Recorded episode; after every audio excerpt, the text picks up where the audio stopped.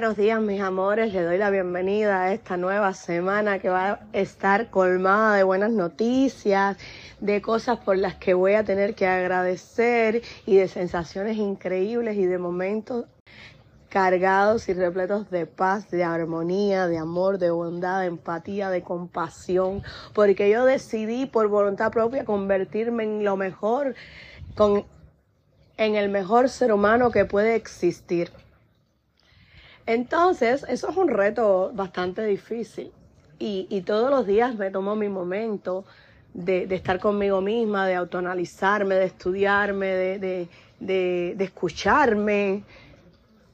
Eh, qué planes tienes, hacia dónde vas, qué quieres hacer hoy, qué debes hacer, qué cosas no has cumplido.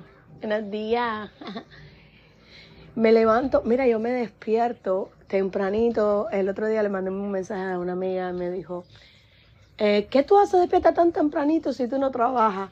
Señores, la vida se vive tan rico desde aquí que no hace falta dormir. Uno necesita dormir toda la mañana cuando uno está cansado y agotado de hacer lo que no le gusta. Pero cuando tú tienes una ilusión y un día cargadito de un montón de cosas lindas y buenas, tú te levantas con ilusión apenas clean, yo me estoy levantando 5 o 6 de la mañana todos los días.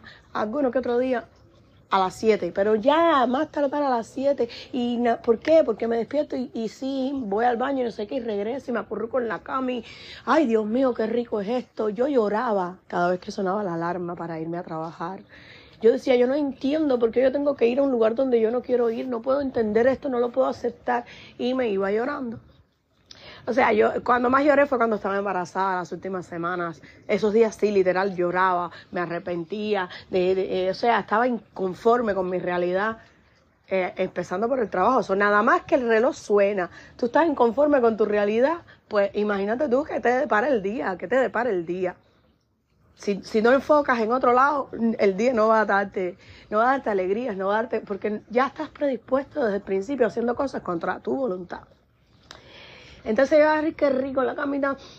Ay, la almohadita, la cochita. Dios mío, yo no tuve nada nunca en mi vida. Hasta los 21 años que llegué a este país, empecé, primero carecí muchísimo y luego empecé a tener. Yo nunca tuve nada. Entonces, yo, yo dormí con mi mamá. Yo he hecho este cuento otras veces, pero bueno, para quien no lo haya escuchado. Yo dormí con mi mamá. Vivimos una, una vez, una época, fue bien corta, unos meses, casi un año quizás, eh, en un lugar que aquello medía un metro por dos metros. Un metro por dos metros y una taza puesta en la esquina. Una taza de baño donde ahí mismo había que bañarse y todo. Y lo único que cabía en ese lugar era una cama personal de hospital. Las camillas aquellas, no sé en otros países, que yo sé que hay personas que me escuchan de todos lados, pero en Cuba las camillas de hospital son del año 1700 y son una bola de hierro eh, que además, eh, bueno, lo que había. Pues, e incluso eso, las personas se lo llevan de los hospitales para vendérselo a la gente que necesita una cama pequeña donde dormir. Y nosotros teníamos eso, que era la cama de nosotros.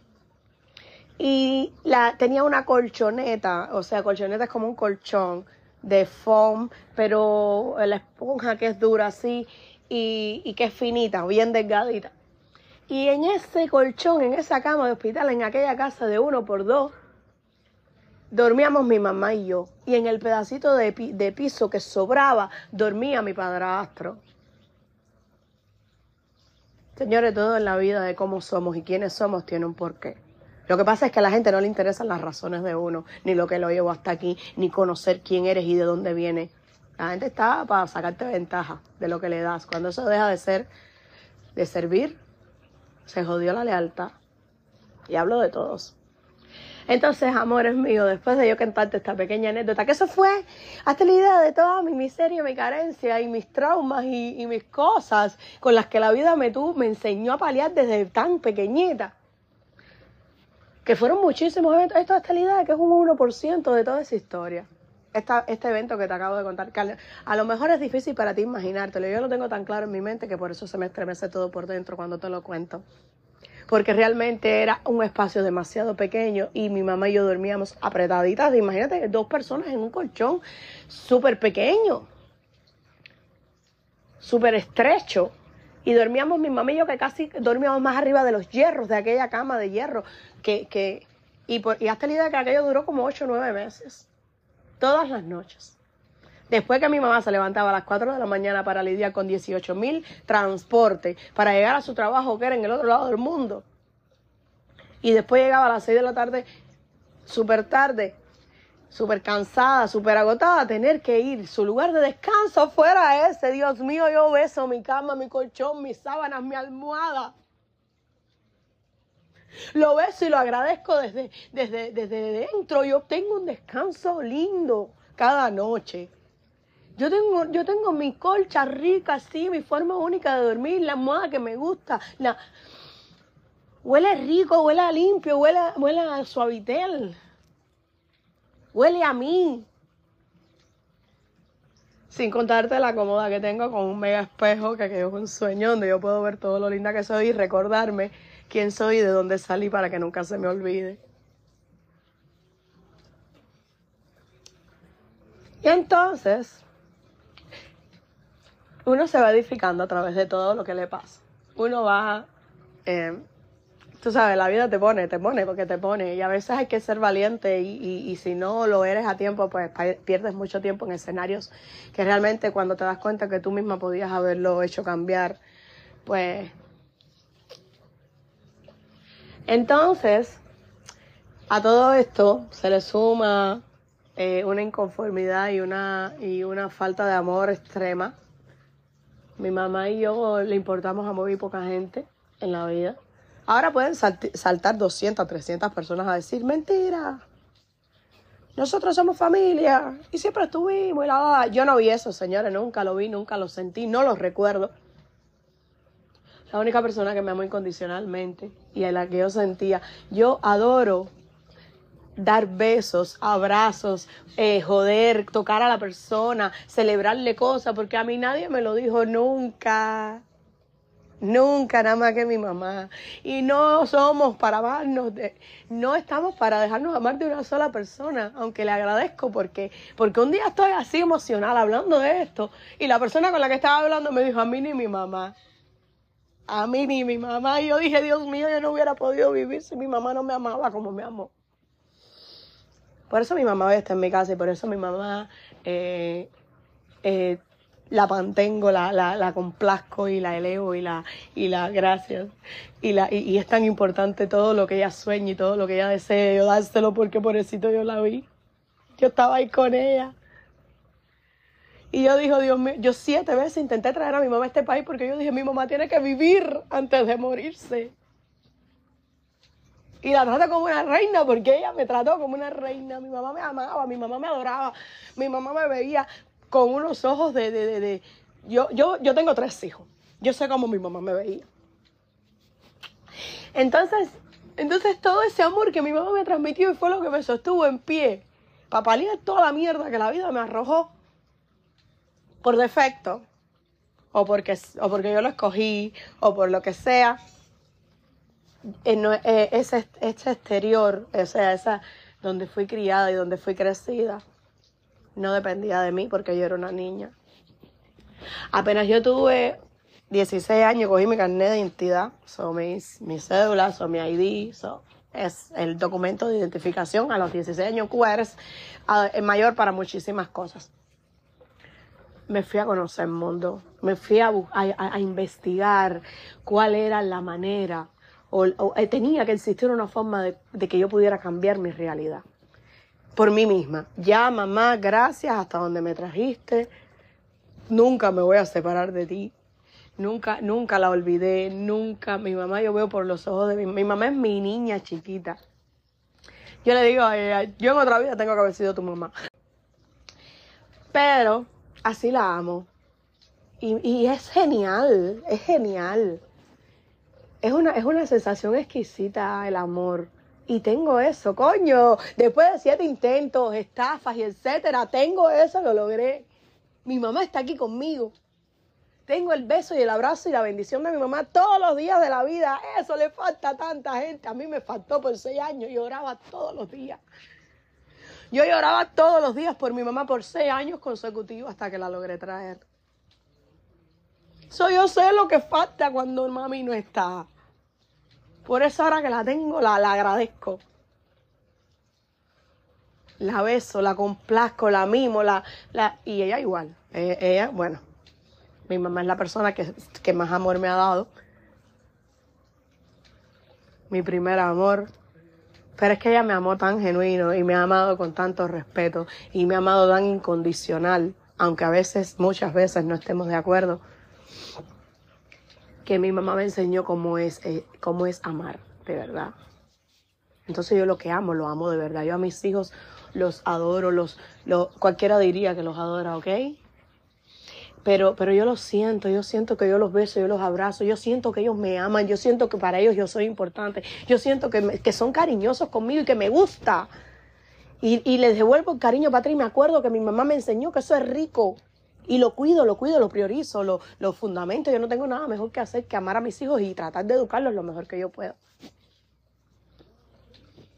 Y a mi mamá, gracias mami, lo hiciste lo mejor que pudiste. Y sabes qué, lo hiciste es increíble. Y sabes qué, ¿por qué? Porque este es el resultado de lo que tú diste. Yo soy más mi mamá que cualquier cosa en el mundo o cualquier persona. Porque la mayoría de lo que soy lo aprendí de ella. Lo experimenté con ella. Y aún, y aún así, mi abuela, la mamá de mi mamá, la persona que, que, mi mamá también corrigió, mi mamá también corrigió. Eh, mi mamá es tan diferente a lo que fue su mamá conmigo, con mis hijos, que yo me siento tan orgullosa. Ella a veces me dice, no te pones celosa. Yo, ¿qué celosa me voy a poner? Ojalá mi abuela me hubiera querido así. Ojalá mi abuela me hubiera abrazado así. Ojalá me hubiera, me hubiera malcriado así. Ojalá mi abuela me hubiera tenido presente así. Pero no hizo falta porque aquí estoy construyendo lo que yo sí quiero tener esa familia hecha de amor, a pico y pala, pero hecha de amor. Mi abuela nos obligó a separarnos. Y creo que ese, ese año que... Cosa, que, mensaje tan bonito. que darme cuenta. Eh, que mi abuela eh, llegó un momento donde necesitábamos vivir en su casa porque no teníamos dónde vivir. Porque de todos lados nos votaban, pasamos situaciones horribles por el tema de la vivienda. Yo he vivido en casi todas las esquinas de La Habana y en condiciones precarias. Una, una vez viví en una casa sin techo. Pero bueno, no es el caso. El caso es que mi abuela le dijo a mi mamá que, que ella sí podía tenerla en su casa, recogerla a ella, pero a mí no. Porque yo era, yo soy la única hija de mi mamá. Porque es importante, no, aunque estuviera 10 hijos, pero bueno, es importante. Yo era lo único que mi mamá tenía, y lo único que mi mamá había cargado toda la vida, lo único que había sostenido y lo único que no se había dejado quitar ni perder. Y mi abuela le dijo, tú sí puedes venir, pero tu hija no. Y, y era porque yo tenía 16 años, las excusas de mi abuela, y yo tenía una relación con un estudiante de, deporte eh, venezolano, él, y, pero como era extranjero y mi abuela es comunista, de ideales comunistas, de confederada de, de, que de la época de la alfabetización y de que la Fidel la sacó de la sierra para para darle un rancho en La Habana y, y, ella se volvió todo lo que Fidel quería que ella se volviera. Algo así, resumido. El caso es que ella, eh, los extranjeros no pueden visitar su casa y, y tampoco pueden tener familiares que tengan relaciones con extranjeros. Y, la vida nos apretó tanto que nos puso en esa encrucijada de que yo le dije, mami, tranquila. Voy a hablar con mi papá a ver si mi papá, mi papá me puede. Mi papá me puede tener en su casa, yo voy a ver. Ustedes no saben lo terapéutico que, que son estas charlas para mí. Yo siempre lo digo, yo hablo más para entenderme que para escucharme. Quiero sanarme, quiero sanar todo. Y mientras llore, duele. Y mientras uno recuerde con dolor y no con, no con nostalgia, eh, hay cosas que hay que darle atención y darle amor, darle cariñito y soltarlas y dejarlas ir. Gracias por estarme escuchando, gracias por empatizar con mi historia, gracias por, por continuar aún eh, oyendo el podcast.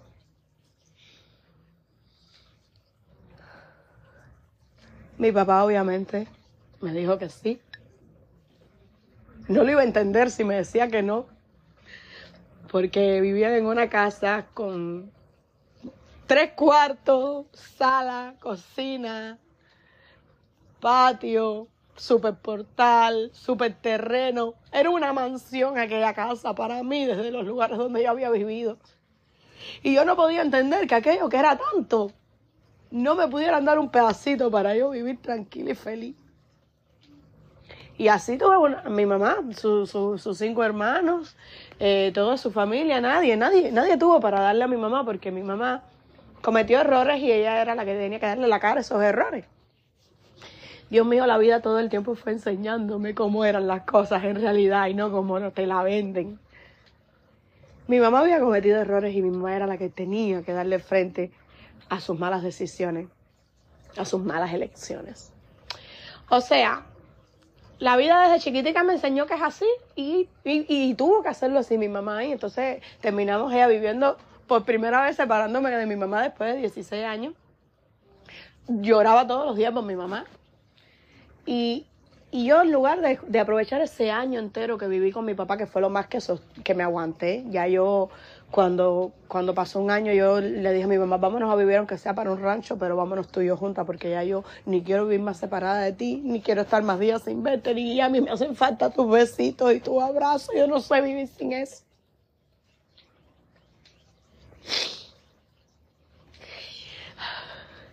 Y fue cuando nos fuimos para la casa esa de las que le hablaba anteriormente, porque estaba metida en unos yeguipón de San Francisco de Paula, en unos en unas casas mal construidas, así que las personas venían desde las otras partes del país y construían ahí rapidito. Yeguipón le, le decían en Cuba, pero yo sé que me escucha gente de todas partes. Casitas hechas de improvisar así de pim pam pum. Y aquello era un cuartucho mal encabado, pero era lo que mi mamá y yo podíamos pagar y queríamos vivir juntos. Cabe destacar que dije que, mi que el esposo de mi mamá estaba ahí. Eh, el esposo de mi mamá también tenía una situación que no podía llevarse a mi mamá para su casa porque él no vivía en su casa y mi abuela tampoco dejaba que él estuviera en su casa. Y al final mi mamá tenía 40 años y mi abuela todavía le decía lo que tenía que hacer y cómo tenía que vivir o, o, le ponía actitud impidiéndole a su hija ser feliz por, por, porque según su punto de vista mi mamá no estaba con el hombre que tenía que estar. Mi mamá, mi, según el punto de vista de mi abuela, son la vida es enseñanza todo el tiempo. Dios mío, gracias por esta comprensión que estoy sintiendo y compasión por mí misma. Mi abuela, mi abuela quería que mi mamá estuviera con el hombre que tenía el apartamento en La Habana, que les digo apartamento para llevarlo bien, pero aquello era una posilga en medio de un solar que, que, que aquello partía el alma. Y ahí fue donde más tiempo viví en mi vida a cambio de que ese hombre tratara tres veces de quitarle la vida a mi mamá. Entonces, ese era el marido que mi abuela decía que mi mamá tenía que tener. ¿Por qué? Porque ahí la tenía lejos, ahí la tenía controlada, ahí no le daba problemas, ahí, ahí. No importa si el marido la mata, se hacían los sordos, no les importaba. Hablaban con mi mamá para que se sometiera, para que de, ay, mira todo lo bueno que tiene. Y mi mamá aguantando como una bestia porque nadie le abría las puertas de su casa.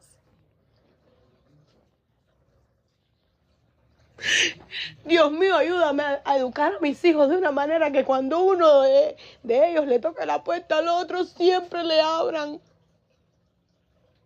incondicionalmente, independientemente de sea la situación que lo haya llevado hasta ahí. Dios mío, ayúdame a enseñarle a mis hijos que siempre le abran la puerta a su hermano. No importa si tiene mujer, si tiene siete hijos y cuatro perras, recibe a la familia de tu hermano en su casa.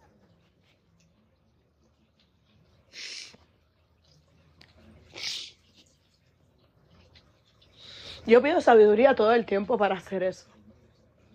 Luego te encuentras gente en TikTok que dice que yo no tengo valores, ni que tengo valores eh, éticos que enseñarle a mis hijos. Claro que cuando llegas a este, este nivel de madurez, de comprensión y de compasión, te das cuenta que las personas te están hablando de su propio infierno. Yo te estoy hablando aquí del mío.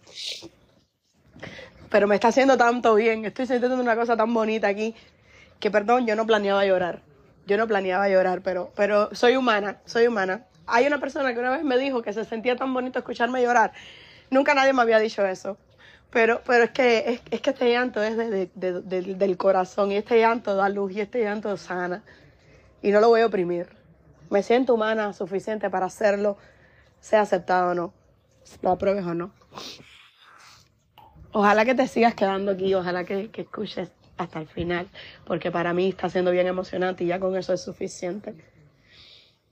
Gracias Dios por esta paz y esta nueva luz. Estoy desbloqueando, Señor, estoy desbloqueando oscuridad dentro de mí y eso se siente de puta madre. Ojalá las personas empezaran a trabajar dentro de ellos y empezaran a ver qué fue lo que los llevó hasta donde están y que empiecen a sanarlo. Y a sanarlo, sanarlo es reconocerlo, atenderlo, darle el amorcito que lleva, el tiempito que lleva y soltarlo. Y cuando empiezas a hacer eso pasan cosas increíbles en tu vida. Ahora que tengo 30 años, pienso que debí, aquel año que viví con mi papá, haberlo conocido más, haberle explorado más sus su, su, sus facetas, haber explorado más su opinión de la vida, haber explorado más qué pensaba él y cómo concebía el mundo, haber explorado más de dónde venía su falta de amor, haber explorado más los besos y los abrazos y, y decirle, me hubiera gustado decirle, papá, bésame, abrázame, que es lo único que yo quiero. Era lo único que yo quería. Que me cargara, que me leyera historias, que hubiera paz en ese momentico, que se acabara la guerra. Yo solo quería amor y no entendía por qué si mi mamá me lo daba tan fácil, las demás personas no podían.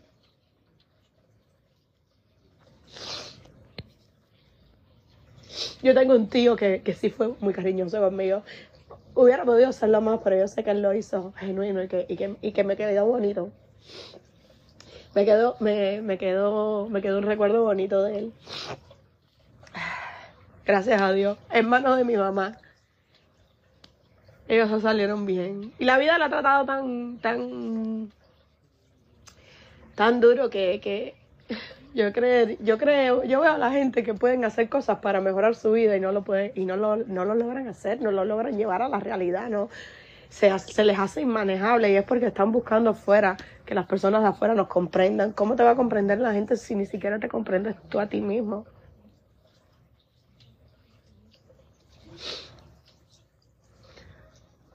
Cuando cogí suficiente edad, me fui para la calle. Me fui para la calle, te estoy hablando de que me montaba en, en la guagua, pagaba lo que costaba el camello y me iba para La Habana a caminar, a mirar a la gente. Yo me sentaba en los parques a observar cómo vivían los humanos. Yo quería explorar, pero como no tenía ni idea, yo lo único que yo conocía era lo que mi mamá me había enseñado y lo que la familia y mis alrededores me habían enseñado. Yo no conocía más. Cuando sales para la calle, si tomas esa decisión de salir a explorar el mundo, te vas a dar cuenta que esa, realidad tuya es única y exclusiva, que hay un montón de escenarios más diferentes. Y yo realmente en el que estaba ya no quería estar más y ahora dependía de mí. Ya todo lo que la vida me había echado arriba, yo me lo quería quitar, ahora todo dependía de mí. Y me puse a observar a las personas, puse a ver para dónde yo podía ir, qué podía hacer yo con aquella juventud que yo tenía, con aquella... me voy del país, me busco un yuga, me caso con él, me vivo... Y así, esa fue una de las posibilidades que, que planteé, que me planteé. Gracias a Dios no, no fue así. Me acuerdo que me iba a leer las cartas desesperada, desesperada porque me dieran una esperanza, porque ya yo estaba aburrida con 16 años, estaba obstinada de sufrir. Estaba obstinada de soportar la mierda de la gente. Yo quería buscar mi propia vida y mi propio camino.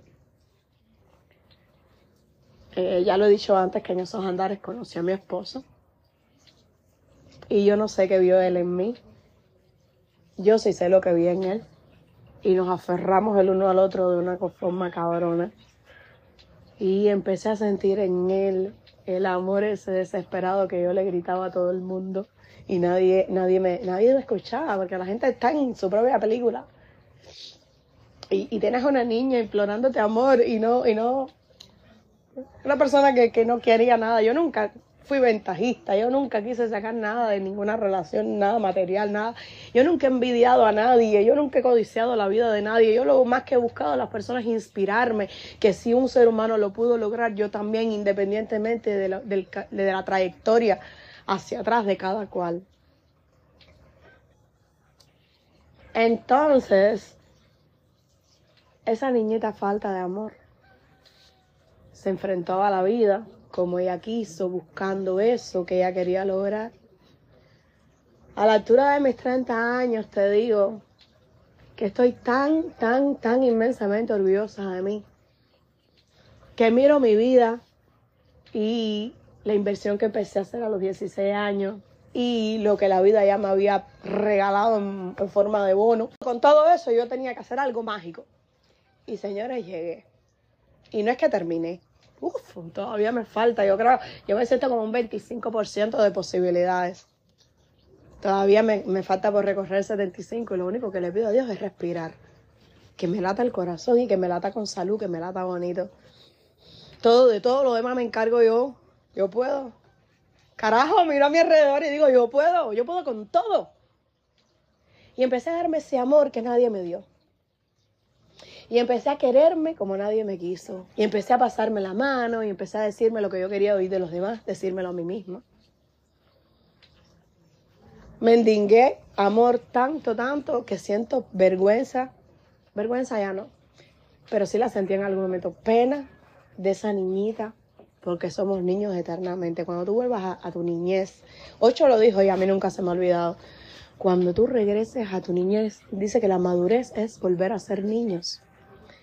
Cuando tú empiezas a ver la vida como lo que es, pero vamos creciendo y nos vamos llenando de, de todo lo que creen las personas a nuestro alrededor, de los que nos enseñan nuestros padres, que a la vez es lo que le enseñaron los de él y luego, y cuando venimos al origen del problema, yo perdono a mi abuela.